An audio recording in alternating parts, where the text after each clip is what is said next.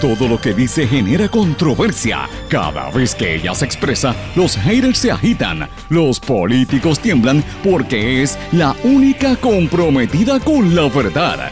Periodista, bloguera, relacionista licenciada, analista de la noticia, escritora y le dicen la provocadora en las redes sociales. Y ahora comienza en blanco y negro con Sandra Rodríguez Coto. Bienvenidos a su programa en blanco y negro con Sandra para hoy jueves 18 de junio del 2020. Les saluda Sandra Rodríguez Coto. Le doy la más cordial bienvenida a esta hora de comentario y análisis sobre los temas importantes para nosotros. Como el Rosario de la Aurora terminó la vista pública de las escuelas Montessori ante el, problema tan serio que hay en el Departamento de Educación y que no quiere dejar crecer este programa. Vamos a hablar de esto en detalle. También hubo problemas con eh, la designación y, el estatus, ¿verdad?, del eh, designado secretario del Trabajo. Eh, y hoy vamos a hablar también sobre este, este tema, señores.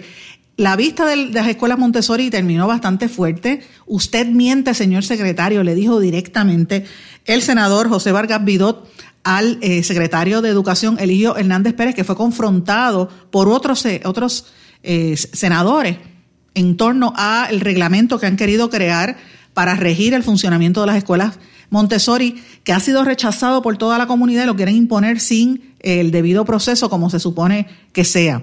Mientras tanto, como dije, en las vistas que se llevan a cabo para la designación del secretario del Trabajo, eh, estuvo el amigo Leo Aldrich que dijo que el, designado secretario eh, Rivera se lavó las manos como Pilato y mostró evidencia de que el designado sabía y tenía poder para detener el caso contra el Mayariela Cruz Cruz, pero decidió no hacerlo.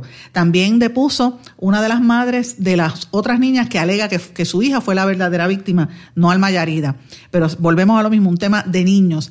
Tema de niños y de raza sigue dando de qué hablar en Puerto Rico y en el mundo, señores. Esto no para. De hecho, hoy vamos a hablar de las marcas y el racismo. On Jemima, On Benz, o sea, todo esto vamos a hablar en el, en el contexto de dónde, nos está, dónde estamos y qué está pasando en Puerto Rico también. Si usted tiene problemas con las multas, de autoexpreso, pendiente, que hoy vamos a hablar sobre la extensión a la fecha para el pago de los marbetes. Hoy es el mensaje de la gobernadora Wanda Vázquez. Hoy todo el mundo va a estar hablando de este tema. Ya se sabe que van a anunciar unos aumentos a los empleados públicos. Señores, y el mundo supera los 8 millones de contagios por el COVID-19, sobre 440 mil muertes. Estas y otras noticias las vamos a estar hablando hoy en blanco y negro con Sandra, que como siempre le digo, este programa se transmite a través de una serie de emisoras en todo Puerto Rico, sus plataformas digitales, servicios de streaming y también eh, a través de sus páginas web. Estas emisoras son WMDD, el 1480 AM Fajardo San Juan, X61, que es el 610 AM Patillas y toda la zona sureste, 94.3 FM Patillas Guayama, Radio Grito, WGDL 1200 AM en Lares, WYAC 930 AM Cabo Rojo Mayagüez, WIAC 740 desde el área metropolitana a casi todo Puerto Rico y WLRP 1460 AM Radio Raíces, La Voz del Pepino en San Sebastián. Este programa también se graba y lo compartimos a través del formato de podcast en Anchor, SoundCloud, Google Podcast y otros. Yo suelo compartirlo también en mis redes, en mis redes sociales. A veces se me olvida eh, o lo pongo bastante tarde, pero siempre está ahí disponible si usted lo quiere escuchar o buscar algunos en el pasado, pues está ahí disponible. Y a las 8 de la noche se retransmite este programa de manera diferido por la emisora web radioacromática.com. Eh, tengo, como siempre le digo, mis, mis redes sociales para que usted se conecte, me hable, me diga sus recomendaciones. De hecho, he estado todo el día de ayer prácticamente lo pasé conversando con diferentes personas que escuchan este programa o que nos siguen a través de las redes, ya sea en Facebook, Sandra Rodríguez Coto, Twitter e Instagram, SRC Sandra, LinkedIn, Sandra Rodríguez Coto, o por nuestro correo electrónico en blanco y negro con sandra arroba gmail.com. Tengo que decirles algo, la página de Instagram, la cuenta de Instagram, no es una que yo suela eh, comentar mucho, porque como Instagram el formato de fotografía, pues no, eh, es para mí que es aburrido, a la gente le encanta. Ahora, cuando hacemos el vídeo, se mete mucha gente y he, descubierto que muchos de los que entran a través de esa página, que siempre uno tiende a pensar que es más, más joven, ¿verdad? Unas audiencias más jóvenes, son radioescuchas de este programa, así que yo les agradezco su apoyo. Pero vamos de lleno con los temas para el día de hoy, que tenemos mucho contenido en nuestro programa. En blanco y negro, con Sandra Rodríguez Coto. Amigos, como les dije en los titulares, hoy tenemos un programa con muchísima información, pero me llama la atención que el tema consistente en las últimas semanas, además del tema del racismo y todos los problemas que hay en el mundo y las protestas, aquí en Puerto Rico está el tema del racismo de la par con el tema de la niñez. Y las primeras noticias que vamos a, comentar en el día de hoy precisamente vienen por ahí. Una de las noticias que, que quería destacarles, y vamos a escuchar en breve parte de lo que aconteció ayer allí en el Capitolio, fueron las vistas que se llevaron a cabo eh, para tratar de defender, ¿verdad? Y, el proceso de consulta para aprobar el nuevo reglamento que em, entraría en vigor ahora. Eh, y están reclamando un grupo de padres, maestros y profesores, reclamándole al secretario de Educación que elimine el reglamento que consideran que es ilegal porque eh, se acaba de aprobar sin, eh, sin autorización de los padres, quitándole la autonomía a las escuelas Montessori, prácticamente desmantelando el programa. Así que los padres y madres de las escuelas Montessori, eh, junto a estudiantes, se tuvieron una manifestación frente al Capitolio y lo que ellos están tratando es de que no se elimine la autonomía que se había logrado con la ley 277 de diciembre del 2018. Esto fue antes de que el secretario de Educación, Eligio Hernández, tuviera que testificar so pena de desacato ante la Comisión de Hacienda del Senado.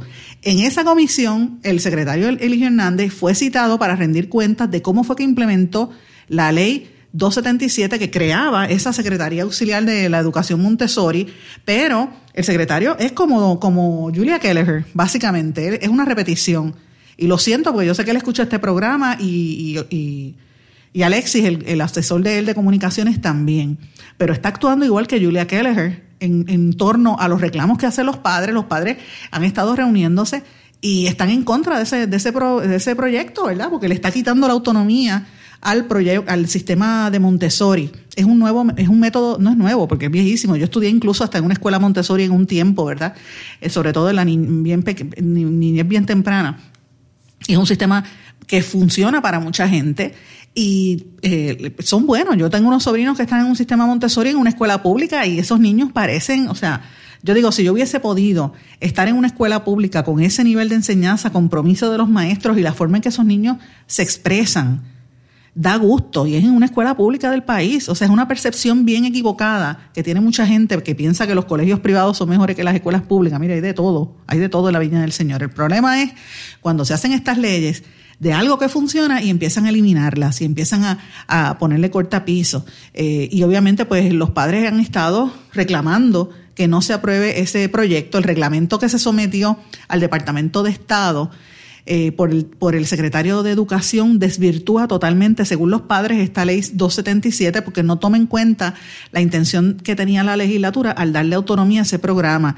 Degrada la autonomía que tenía el proyecto bajo una carta circular y lo somete al Departamento de Asuntos Académicos que eso eh, sabe, opera bajo un currículo y no le da la, no es la metodología Montessori, que es una metodología distinta al, al, método, al método de enseñanza, desmantela toda la manera en que se produce eso y reduce el, el sistema Montessori a un programa que podrían tenerlo parcialmente. Así que los padres alegan que el secretario ha estado actuando de mala fe y en total desconocimiento, no toma en cuenta la, la gerencia, no toma en cuenta a la población y, y, y, más que nada lo que se había aprobado originalmente. Y de hecho, eh, ustedes van a escuchar un audio donde aparece, el, el primero que van a escuchar es al eh, senador José Vargas Vidot, van también a escuchar a Eduardo Batia.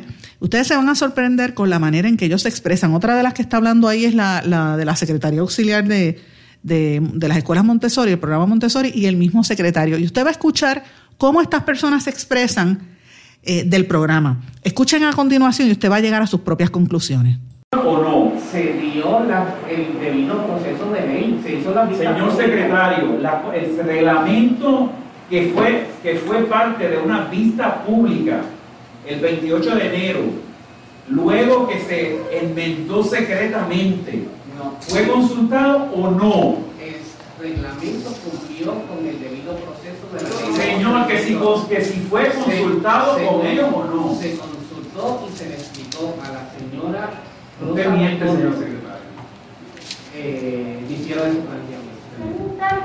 El reglamento hay, no se, se, debe, se debe de retirar y debe de haber un verdadero proceso de consulta. Aquí los periodistas saben, los senadores saben, las comunidades saben que siempre me he mantenido teniendo cuidado, cuidando mis expresiones porque sé que soy un puesto de confianza y que el secretario, independientemente de que sea un nombramiento por cinco años, puede tomar la decisión de retirarme de mi puesto y regresarme a mi puesto de, directora, pero ya, ya esto no puede, no, no, no puedo esperar. El esconder, yo no he visto ese reglamento hasta que se, hasta que en la noche, o sea, cuando, señor secretario, es que se trabaja allí de, de espaldas al público, de noche que usted trabaja, ¿Cómo es, ¿Cómo es la movida? ¿Cómo es que podemos entonces, aquí debemos de estar, señoras y señores, defendiendo un sistema que, que funciona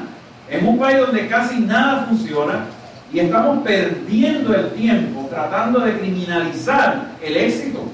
Ni siquiera el borrador, el borrador de reglamento que presentó División Legal, cuando yo mire este reglamento que se presenta ahora, completamente diferente al que nosotros revisamos. Y ahora, la secretaría, ¿cómo yo voy a poder manejar una secretaría auxiliar?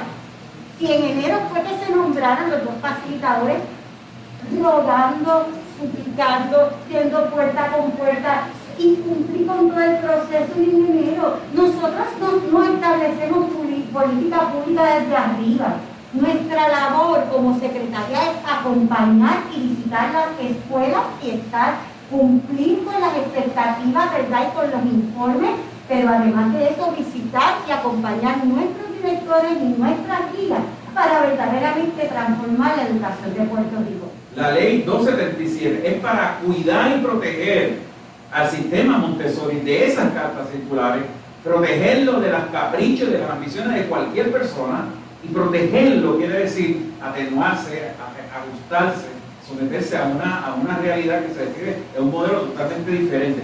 Yo no, yo no creo que aquí haya que discutir absolutamente nada ante, las, ante la presentación riesgosa y valiente de la secretaria auxiliar. Porque yo creo que ahora tenemos que ver a todos y todas si esto, esto representa una repercusión para su posición. Pero yo creo que a partir de ahí, lo único que me queda a mí como senador es exigir que ese reglamento sea retirado del Departamento de Estado. Y está afirmando que la forma que debe de ser consultada no fue consultada. La comunidad fue consultada, no fue consultada. Ana María Blanco fue consultada, no fue consultada. Entonces, ¿de qué estamos hablando? Asciende administraciones. Y lo voy a decir más, había una escuela Montessori pública en el 2013. Una Transamos nosotros por encima de, de líneas de partido. Transamos los legisladores con un sueño que teníamos de fortalecer la independencia de un sistema al que le queremos dar oxígeno y no quitarle oxígeno. Al que le queremos dar oportunidad y no quitarle oportunidad. Lo que hicimos la ley fuimos nosotros. Usted venga aquí a decirnos que cumple con algo que esa no era la intención de nosotros. La autora está aquí y eso fue exactamente lo que nosotros pensamos que no iba a pasar. Se lo quiero decir así mismo. Habrá detrás de imponer tercamente un reglamento que obviamente va a destruir ese sistema. Y los legisladores que nos interesamos por ese asunto, le estamos diciendo que esto no cumple con la intención legislativa. Fuerte por demás ese careo, particularmente con Vargas Bidot, que suele ser una persona bien pacífica, pero evidentemente estaba bien molesto eh, por las las actitudes del secretario que no pudo defenderse claramente, pero eso es para que ustedes vean cuando hay algo bien hecho, algo que funciona, cómo el mismo sistema, la, burocracia lo destruye. Porque el mismo Departamento de, de Educación, al igual que el de Salud y las demás agencias, pero particularmente Educación, siempre se ha visto como una mina de oro y es todo para el traqueteo político, ¿sabes? Para acomodar gente, para acomodar... Y entonces, por eso es que Puerto Rico no echa para adelante, porque todo es por cuestiones político-partidistas y, vamos, y cada, vez, cada, cada vez que viene un cambio de gerencia, vuelven y cambian los reglamentos y vuelven y cambian todo. Miren, por eso es que los niños no, este sistema no echa hacia adelante con la cantidad de dinero que se, que se dedica a estos programas. Es una, es una barbaridad. Pero bueno, señores, eh, tenemos también que hablar de algo que pasó ayer que me parece que fue sumamente importante y yo me reafirmo en lo que hemos estado hablando todos estos días sobre la designación de Carlos Rivera Santiago para secretario del Trabajo, el, espaldarazo que ha recibido este señor de parte de la gobernadora y el, el apoyo que se le nota implícito de parte del presidente del Senado, Tomás Rivera Chats. Yo conversé ayer con Rivera Chats largo sobre esto y Rivera Chats me dice que si él encuentra algo que sea evidencia de que este señor fue racista, pues no lo va a confirmar, lo va a colgar. Y de hecho lo dijo en, la vista pública también. Pero eh, la manera en que él pregunta es como si quisiera exonerar a Carlos Rivera Santiago. Yo no sé si es que él entiende que Rivera Santiago, como era fiscal, y vienen del mismo mundo ahí de, la, de la justicia, ¿verdad? Del Departamento de Justicia y toda esa área legal, que quizás por eso es, no sé, desconozco. Pero la realidad es que eh, el abogado Leo Aldrich presentó una serie de evidencias cuando se radicó el caso de la niña Almayariela Cruz Cruz, donde evidentemente ese caso se pudo haber resuelto y lo que dijo Leo es correcto. O sea, si fuera en un colegio de en Perpetuo Socorro, allá en, el condado, en, Miramar, o Tasis en Dorado, o qué sé yo, el, colegio puertorriqueño de niñas, o, San Ignacio, mira, eh, hasta Marista, donde estuvo Rosello, que después le, le dieron la espalda. Miren, en cualquier colegio privado, eso se resuelve con una conversación. Primero que votan al niño, porque eso pasa en los colegios, pero siempre se lleva un psicólogo y los papás van y se reúnen. En el sistema de educación pública que hay, se supone que hayan unos procesos, mira, ahí falló todo el mundo, porque quisieron llevar un proceso criminal, no solamente contra el Mayarida, también había otras nenas. Las otras nenas de 11, 10, 10 y 11 años, chiquitas. es la edad que las niñas tienen que estar jugando con Barbie y se están enfrentadas a un proceso de naturaleza criminal de eso es que estamos hablando. Y vaya para que usted vea las cárceles, lo que yo decía ayer.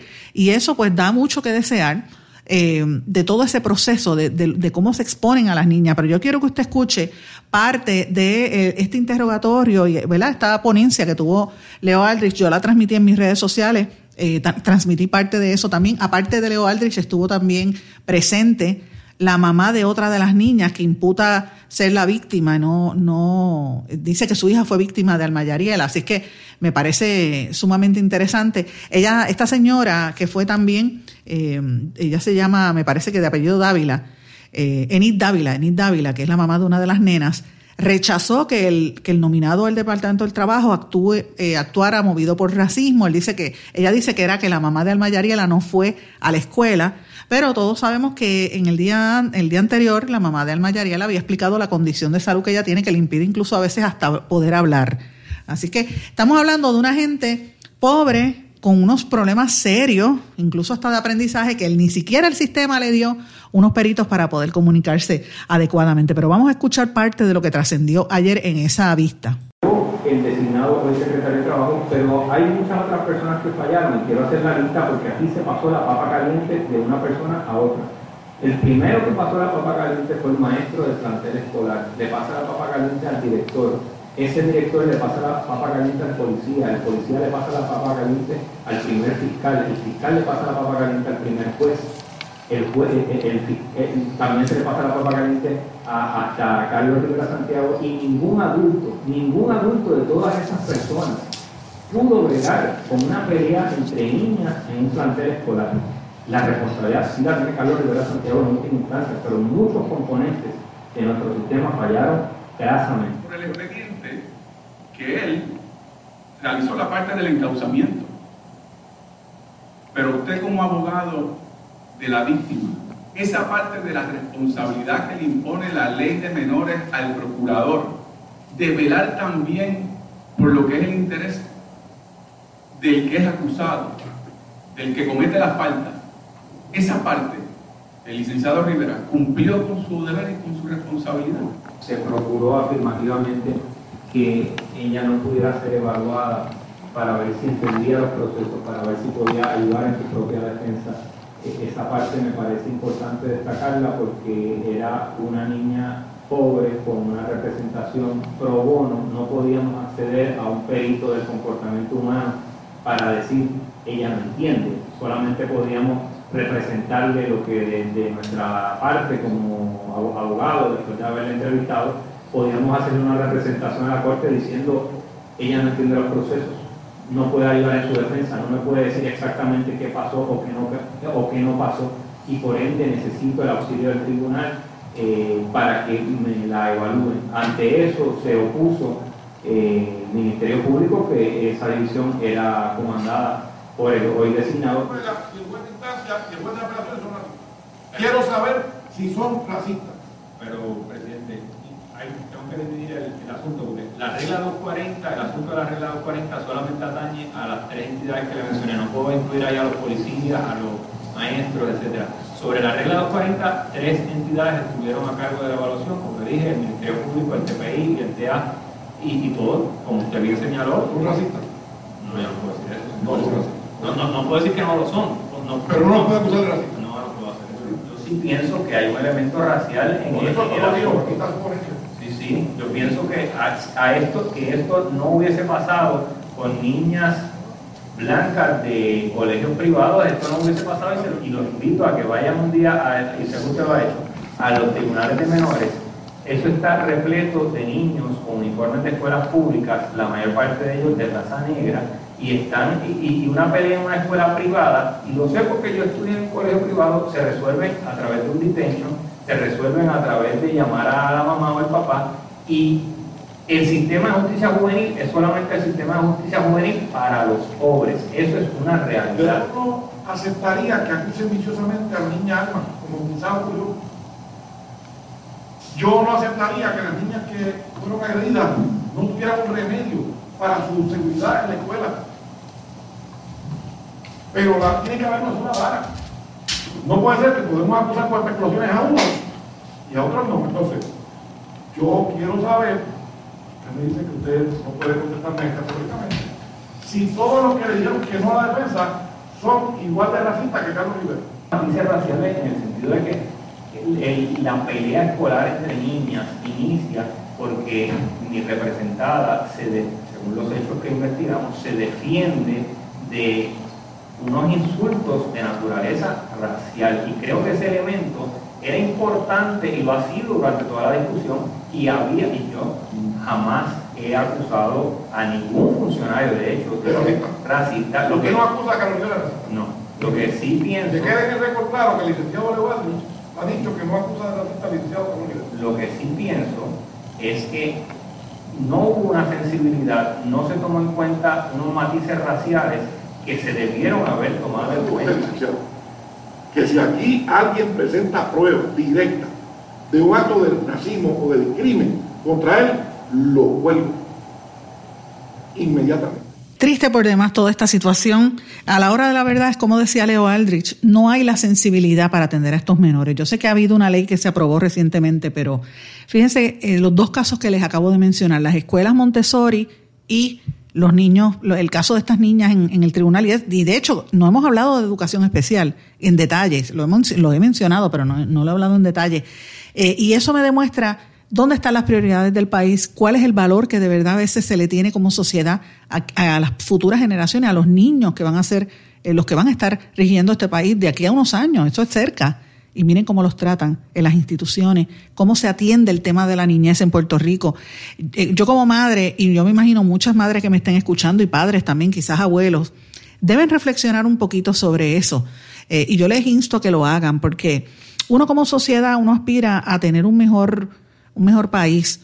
Y cuando uno ve cómo nuestros gobiernos, y digo gobiernos en plural, porque no es solamente esta administración, esto es endémico, esto es de años, de años, pues cómo ellos atienden la, la situación de la niñez, cómo no se, le, no se le da una prioridad, pues ahí uno tiene los resultados, velarse en la criminalidad, ve la gente que se va, los, los que salen de la escuela, los desertores, y una actitud general al pesimismo compare eso con otros países del mundo donde eh, se cogen a los niños y se les desarrolla proyectos para que tengan ambición, para que empiecen a estudiar matemáticas, ciencias, literatura y se desarrollen. Y fíjense, esas son las economías bollantes porque ponen su interés en, en esos niños que son el presente, pero realmente son el futuro de un país y compare eso con lo que están haciendo los legisladores aquí.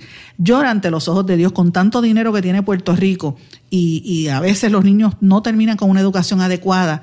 Eh, yo que he ido a un montón de países en el mundo y uno ve niños de otros países del, países del tercer mundo, en América Latina sobre todo, países que no tienen nada, absolutamente nada. Y esos niños están con esa, ese interés de aprender y salen bien educados. Y yo digo, ¿en qué estamos fallando nosotros en Puerto Rico? Mira, francamente no sé. Pero cuando miro estas situaciones como lo que ha trascendido públicamente y hemos discutido en todo este segmento, pues esa es la conclusión. Somos nosotros mismos que nos estamos pegando un tiro en el pie al dejar a los niños atrás. Vamos a una pausa, mis amigos, regresamos enseguida. No se retiren, el análisis y la controversia continúa en breve, en blanco y negro, con Sandra Rodríguez Coto.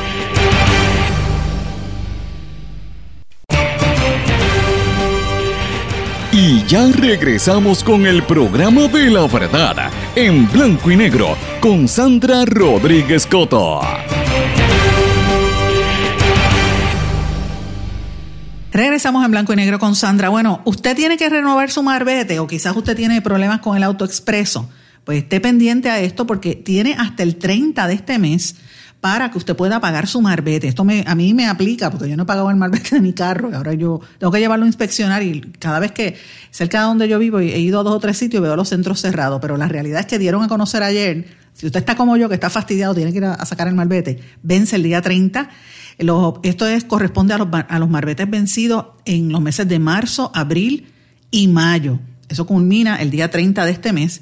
Eh, y al terminar esa extensión, pues usted va a tener que renovar su licencia. Tú sabes, hay algunas situaciones especiales donde le permiten, por ejemplo, eh, si usted tiene alguna multa, eh, no tiene que pagarla, el sistema en línea de AutoExpreso le da la, opción. Eh, no tiene, esto es importante, usted no tiene hasta el 19 de junio para pagar el costo de los peajes, eso es falso.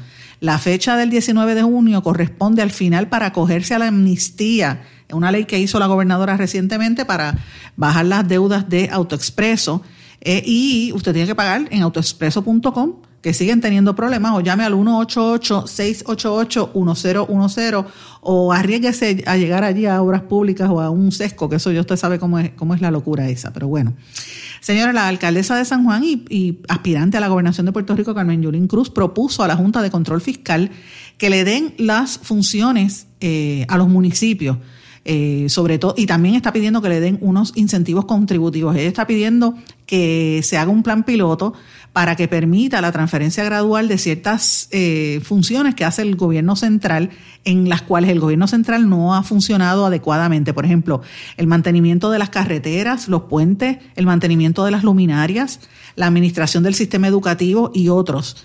Eh, ella habla de, de cómo municipalizar las escuelas, entre otras cosas. Y yo sé que eso que está diciendo la alcaldesa de San Juan tiene mucho que ver con lo que ha estado pidiendo una serie de alcaldes, que se empiecen a viabilizar esas transferencias de, de funciones y habla sobre la necesidad de que se mantengan los alcaldes, o sea, por lo cual están en contra de la eliminación de municipios. Y esto es importante porque esa era una de las propuestas que tenía inicialmente la Junta de Control Fiscal, eliminar municipios para reducir gastos. Pero evidentemente, a raíz de lo que hemos vivido con la pandemia, pero y, sobre todo también con la cuestión de los terremotos y los temblores, eh, los, los alcaldes siguen reafirmando su, su papel importante en, en, este, en estas situaciones porque son los primeros a donde la gente acude, son los primeros que resuelven los problemas o que tratan de ayudar. En, lo que llega al gobierno central ya los alcaldes movieron cielo y tierra. Así que eh, esta política que había con tanta fuerza de eliminar municipios, después del huracán María para acá, como que pegaron freno, porque es que no, no había de otra. Pero bueno, voy a, cambiar brevemente el tema. Yo no sé si ustedes recuerdan esta música. Oigan esto. Ay, mamá,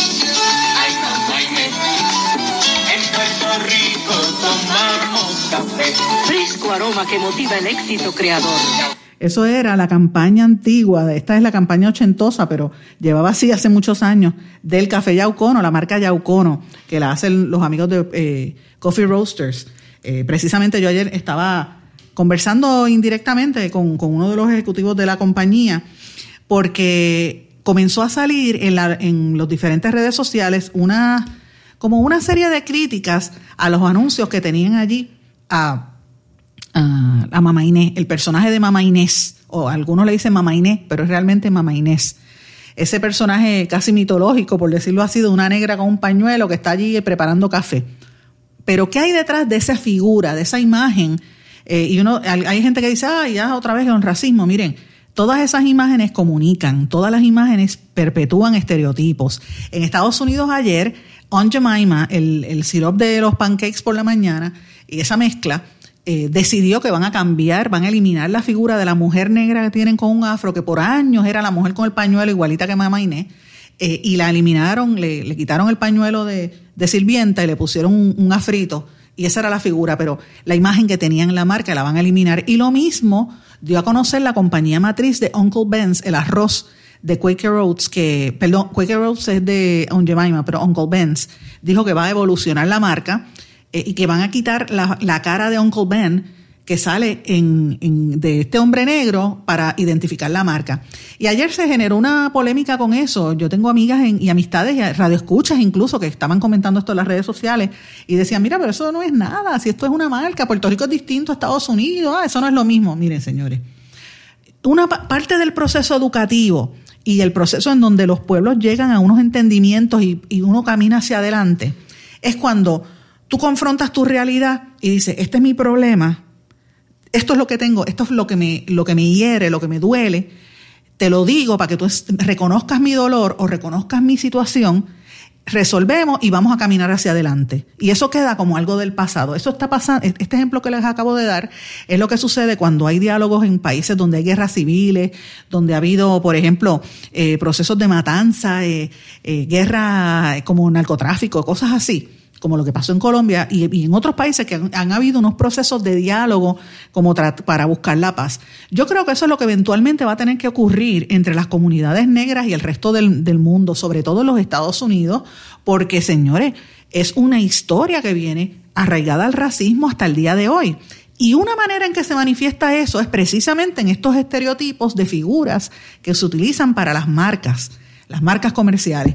Y yo les invito a que busquen un libro y el, oigan esto, apunten el, nombre. El, nombre del libro es Tom, Tom's Coons, Mamis, Box and Mulatos. Es un libro escrito por el profesor Donald, como Ronald, como Donald eh, Trump, Donald Bogle. Se escribe B-O-G-L-E, Bogle. Donald Bogle. Este señor escribió hace muchos años un libro, él, ha estado toda la vida estudiando las imágenes y, las imágenes de los negros en los medios de comunicación, particularmente en el cine.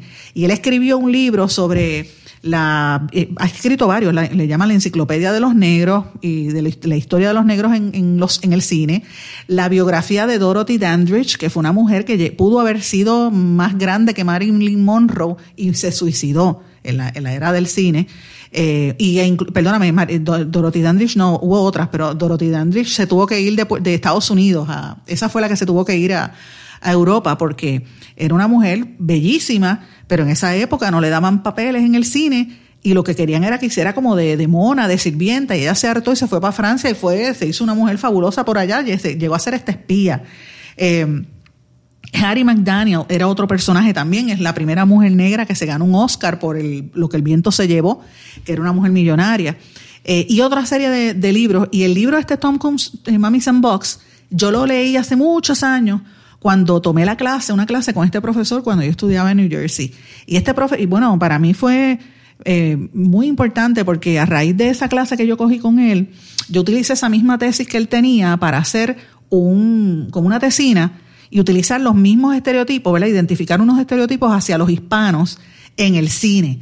Y yo, y yo identifiqué en el caso de los hispanos, pues el mexicano, el, el, el, grasiento, la, la, Mexican Spitfire, que era como la coqueta, y busqué una serie de, de estereotipos y me acuerdo que escribí un, un, ensayo que salió publicado en Los Angeles Times eh, y eso le estoy hablando hace más de 20 años. Desde entonces esos estereotipos se mantienen, tanto para los hispanos como para los negros. Pero en el caso de los negros, que es una cosa interesantísima, esos estereotipos significaban burlas y, un código detrás a cada persona. Por ejemplo, el estereotipo del, del uncle, del, del Tom, era eh, como la figura del Uncle Benz, era como el mayordomo negro que le decía sí a mito blanco a los jefes. Entonces era la figura del negro que lo tenían como esclavito de sirviente en, eh, o como mayordomo. Y esa es la figura que tenía y que tiene todavía el, el arroz Uncle Ben's hasta el día de hoy, porque las marcas comerciales utilizan esos estereotipos. Lo mismo pasaba con el Jemima y con un poco el Mama Inés. El Jemima tenía la, la, la mami, mami era la cocinera, que es una mujer que es el estereotipo que salió primero en la película Birth of a Nation, utilizaba un pañuelo, unas mujeres muy fuertes que siempre tienden a cuidar a los niños, pero se tienen que quedarse en la cocina. Y ese era el rol, negra, cocinera, o negro, sirviente, o negro, pillo, ese es el estereotipo del kun. Y, toda, y uno lo va viendo en cada una de las, de las razas, ¿verdad? Eh, y eso en esencia se mantiene y uno lo ve como tú repites tanto una situación sin contar lo que eso representa eh, y el menosprecio que eso representa para la gente, pues lo vas convirtiendo como si fuera una realidad. Y eso no quiere decir que esté correcto, eh, que sea la norma, no quiere decir que esté correcto. Los mundos, los países y las marcas y, las sociedades evolucionan. Y yo creo que lo que está haciendo Estados Unidos es un proceso difícil, difícil de explicar. Después, en el caso de Don Jemima lleva 131 años haciendo eh, ese estereotipo racial en su marca. Lo van a eliminar, señores, lo van a cambiar. ¿Qué quiere decir eso? Que reconocen que estaban equivocados, que reconocen que estaban mal. Yo creo que esa discusión y esa conversación se tiene que dar en Puerto Rico. En el caso de, de Mama Inés, hay algo adicional también. Esa canción viene de Cuba y tenía también una connotación de esclava. Eh, aquí le tenemos algo más cultural de Mama Inés, como si no fuera nada malo, pero no olvidemos que aquí muchos años los los, comediantes se disfrazaban de, negro, se pintaban de negro. Y esto es una burla, es, peyorativo, es como los que se vistan de, gays, es la misma historia. Y, yo creo que uno puede hacer una broma, pero la mofa es el, es extremo. Y si tú quieres que la sociedad, la gente que está resentido, que se siente rechazado, que toda su vida ha estado como víctima, te dice, mira, no me ofendas de esta forma, pues una, una manera de tú caminar y de pasar ese, esa etapa es llegar a unos entendidos y uno de esos entendidos es ir eliminando estas figuras y estas imágenes que tienden a ser estereotípicas, que, tienden a, mantener esos, esas injusticias raciales. Y yo creo que de verdad esta discusión es algo importante que se tiene que estar dando aquí en Puerto Rico y de hecho aprovecho para dejarles saber, eh, y estoy participando, de hecho me, me uní a esta actividad, eh, lo está convocando un grupo de, de mujeres, poetas, eh, y hay de todo todas las organizaciones antirracistas en Puerto Rico nos vamos a reunir el martes que viene, martes 23, en, eh, en la Placita Barcelón, el barrio obrero, de 4 de la tarde a 6 de la tarde, con el título Sanando la Raza. Juntos levantaremos un altar en honor a nuestras víctimas del racismo. Vamos a hablar, vamos a dar, eh, hacer unos reclamos, pero también vamos a, a dar soluciones de cómo caminar hacia adelante dejando la, estela de racismo. Ahí van a estar representantes de la revista étnica, del blog eh, con el verbo en la piel de, Ana Castillo, la colectiva feminista, va a estar la cátedra de mujeres negras ancestrales de la Universidad IDP, va a estar Sirena Writing Lab, eh, la mesa de diálogo Martin Luther King, el colectivo ILE, Puerto Rico para Todos, va a estar también, que es una comunidad LGBT, el Concilio Puertorriqueño contra el Racismo, va a estar el Corredor Afro, que es del área de Loíza, toda esa área de Piñones, y va a estar el taller experimental de imágenes eh, Yagrumo. Y obviamente en blanco y negro con Sandra no puede faltar y vamos a estar también allí, estamos, somos parte del grupo. Así es que eso les dejaré saber a ustedes la semana que viene y el proceso es, más allá de la denuncia, es el proceso de vamos a empezar a, sanar y vamos a educarnos y aprender de nuestra historia, eh, porque el que, el que usted sepa la historia lo hace usted más sabio, lo hace usted más fuerte. Vamos a una pausa, regresamos enseguida. No se retiren, el análisis y la controversia continúa en breve, en blanco y negro, con Sandra Rodríguez Coto. Más que un plan de salud, somos alegría para nuestro pueblo. Somos seguridad. Somos nuestra gente. Más que un plan de salud, somos nuestra comunidad. Somos bienestar. Somos tu acceso a 64 hospitales, médicos y especialistas en todo Puerto Rico al cuidado de tu salud. Más que un plan de salud, Menonita es Puerto Rico. Plan de salud Menonita. Tu salud en buenas manos.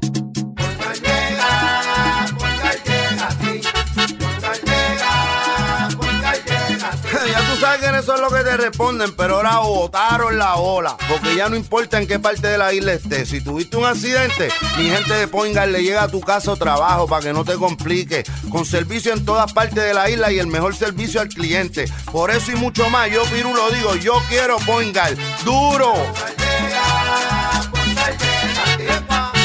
Quites el dolor de cabeza con sus obligaciones de contabilidad con los servicios que presta Villalba y Villalba Company. Directo, personal y con sensibilidad humana. Lo que se busque un verdadero asesor de contabilidad para todo tipo de servicio de contabilidad, pago de IBU, pago de nómina, informes trimestrales y anuales y otros. Ofrecen servicio directo personalizado. Villalba y Villalba Company. Para orientaciones, su teléfono el 939-336-5774. 939-336-5774. 5774. Y ya regresamos con el programa de la verdad en blanco y negro con Sandra Rodríguez Coto.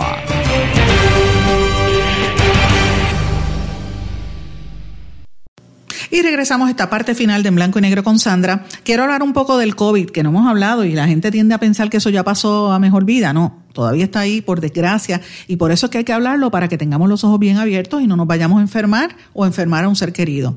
Eh, hay que saber lo que está ocurriendo todos los días. Ustedes saben que por la mañana el Departamento de Salud da las estadísticas. A veces yo las veo, otras veces pues opto por no mirarlas, dejo que pasen dos o tres días porque es que abruma, pero ciertamente estoy viendo las tendencias a nivel global. En el mundo ya se dio a conocer que hay 8 millones de personas contagiadas, superaron esa barrera de los 8 millones en todo el planeta, y los muertos, por desgracia, 440 mil 290 según las estadísticas de la Organización Mundial de la Salud. La cifra récord este, sigue alcanzando cada día más, más rápida eh, y obviamente ha descendido, en, así, aumentando, debo decir, no, aumentando, no en ascendente desde desde marzo para acá. En las últimas 24 horas hay 118 mil nuevos contactos. Así que esto es bien fuerte porque sobre todo lo que está ocurriendo en el área de, China, que lo hemos estado hablando toda esta semana, que siguen identificando unos contagios bastante significativos y bastante fuertes. De hecho, tengo que mencionarles también la Organización Mundial de Turismo, la OMT, dio a conocer que la crisis del COVID-19 amenaza con 120 millones de empleos turísticos. O sea, va a eliminar entre 100 y 120 millones de empleos a nivel mundial. Eh, y esto lo está explicando Manuel Butler en el primer summit virtual en Barcelona de Tourism and Economy, un foro que, que se utiliza todos los años para promover el turismo global, pero en esta ocasión se hizo de manera cibernética para hablar sobre eh, las estrategias para, para uno ver cómo, cómo esto no se, no se para, porque la gente no está yéndose de vacaciones y no lo van a hacer hasta que no se encuentre una vacuna. La buena noticia es que por lo menos ya se han estado viendo unas, unas vacunas, este, unos, unos pasos bastante adelantados en Rusia, en China, en los mismos Estados Unidos y en Inglaterra. Veremos a ver. Señores, oigan esto. Y esto tiene que ver un poco con, el tema de la demanda de la ACLU, con, el tema de, de, la fake news y lo que está ocurriendo de los ataques a los periodistas en Estados Unidos, eh, en, en Brasil, cómo está la campaña negativa de Bolsonaro a la prensa. Pues mira lo que está, eh, eh, denunciando la Organización de Estados Americanos. Denunció que hay una campaña de desinformación y acusa específicamente al periódico The New York Times de propagar mentiras al negar el fraude electoral en Bolivia.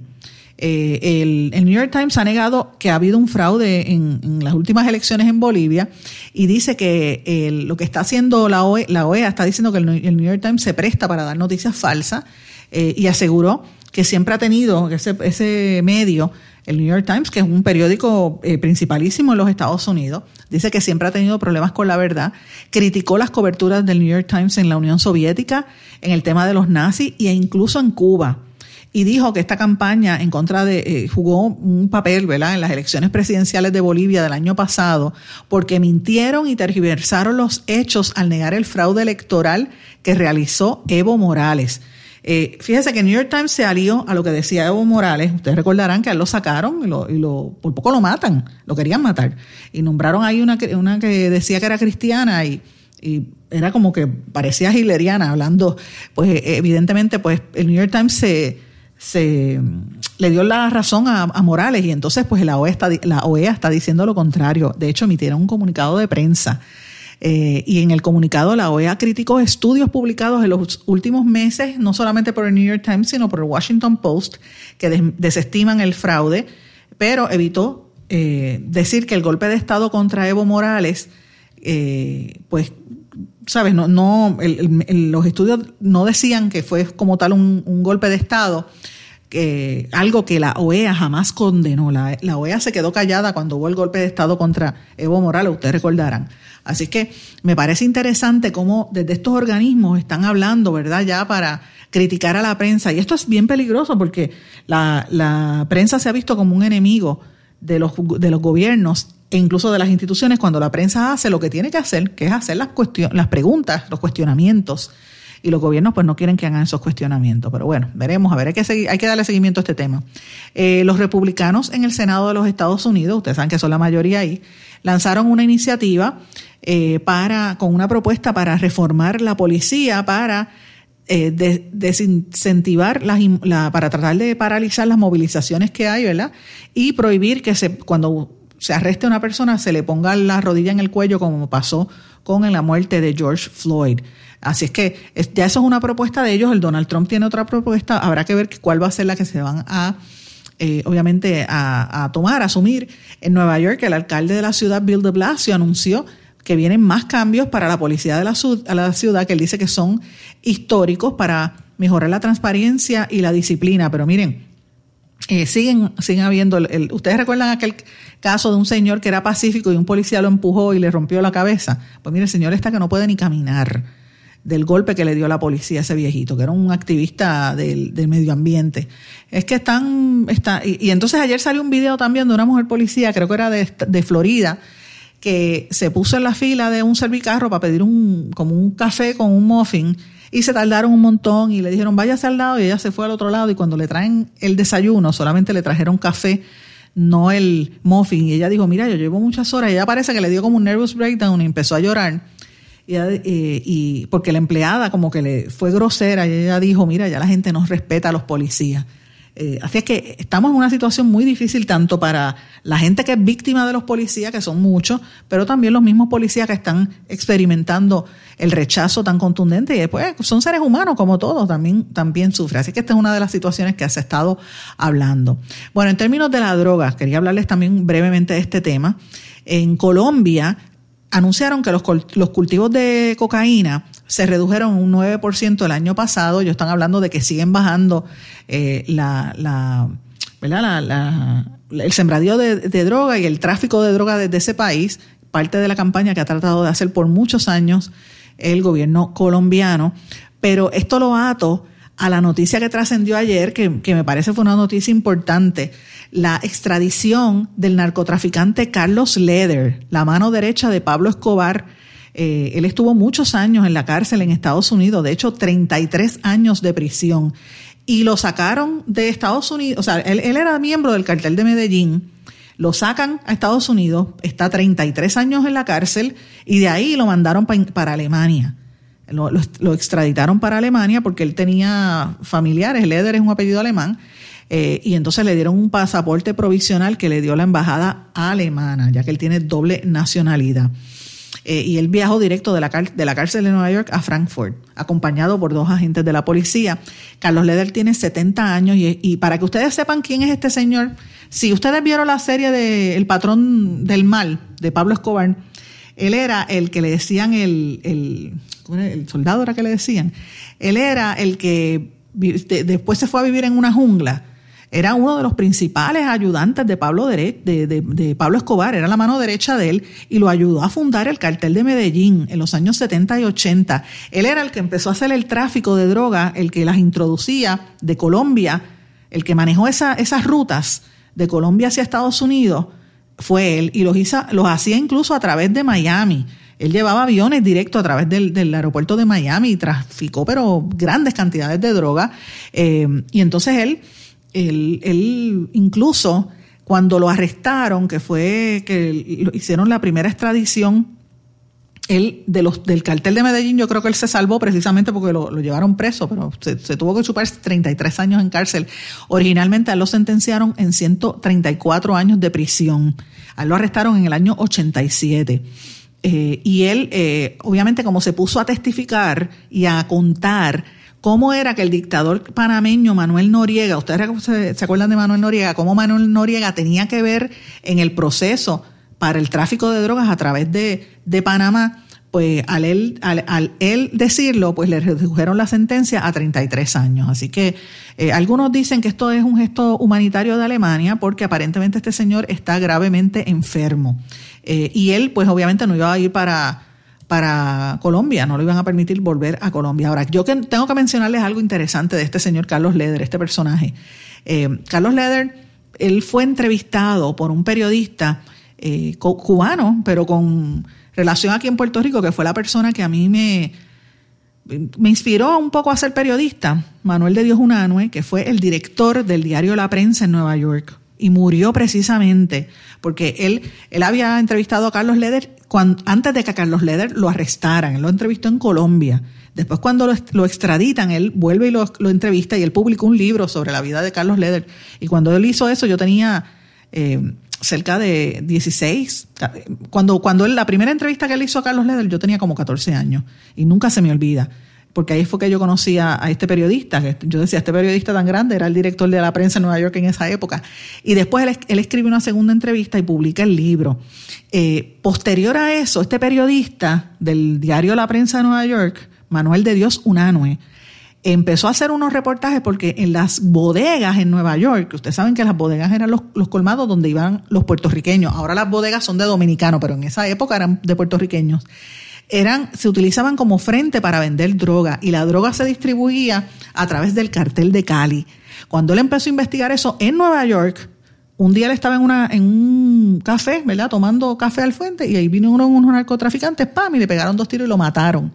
Y fue el primer periodista que asesinan los narcotraficantes en suelo norteamericano, un periodista cubano, pero tenía relación aquí en Puerto Rico, tenía familiares aquí en Puerto Rico y de hecho eh, trabajó cuando hubo una vez un intercambio de presos, cuando salieron los nacionalistas de Cuba eh, y perdón, de la, de la cárcel y salieron unos presos de Cuba, se hizo un intercambio porque él conocía a mucha gente. Así que eh, interesante por demás esa, esa relación. Fíjate cómo la, el, el, mundo va cambiando. Así que les quería compartir esas anécdotas interesantísimas por demás. Si usted quiere saber quién es esa persona, búsquese los archivos viejos y búsquese en YouTube o busque si tiene la serie del patrón del mal y usted va a ver quién es Carlos Leder, importante por demás. Antes de irme brevemente, quería decirles, no sé si vieron la noticia, el presidente de Honduras, eh, Juan Orlando Hernández. Es el primer presidente del hemisferio que confirma que tuvo que ser hospitalizado porque se contagió de coronavirus.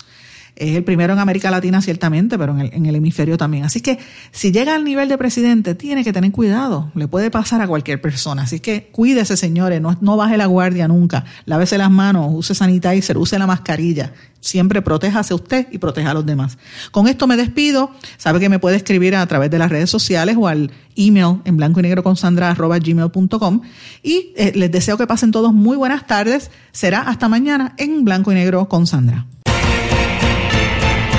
¿Se quedó con ganas de más? Busque a Sandra Rodríguez Coto en las redes sociales o acceda a en blanco y negro.blogspot.com porque a la hora de decir la verdad solo hay una persona en la cual se puede confiar. Sandra Rodríguez Coto en blanco y negro.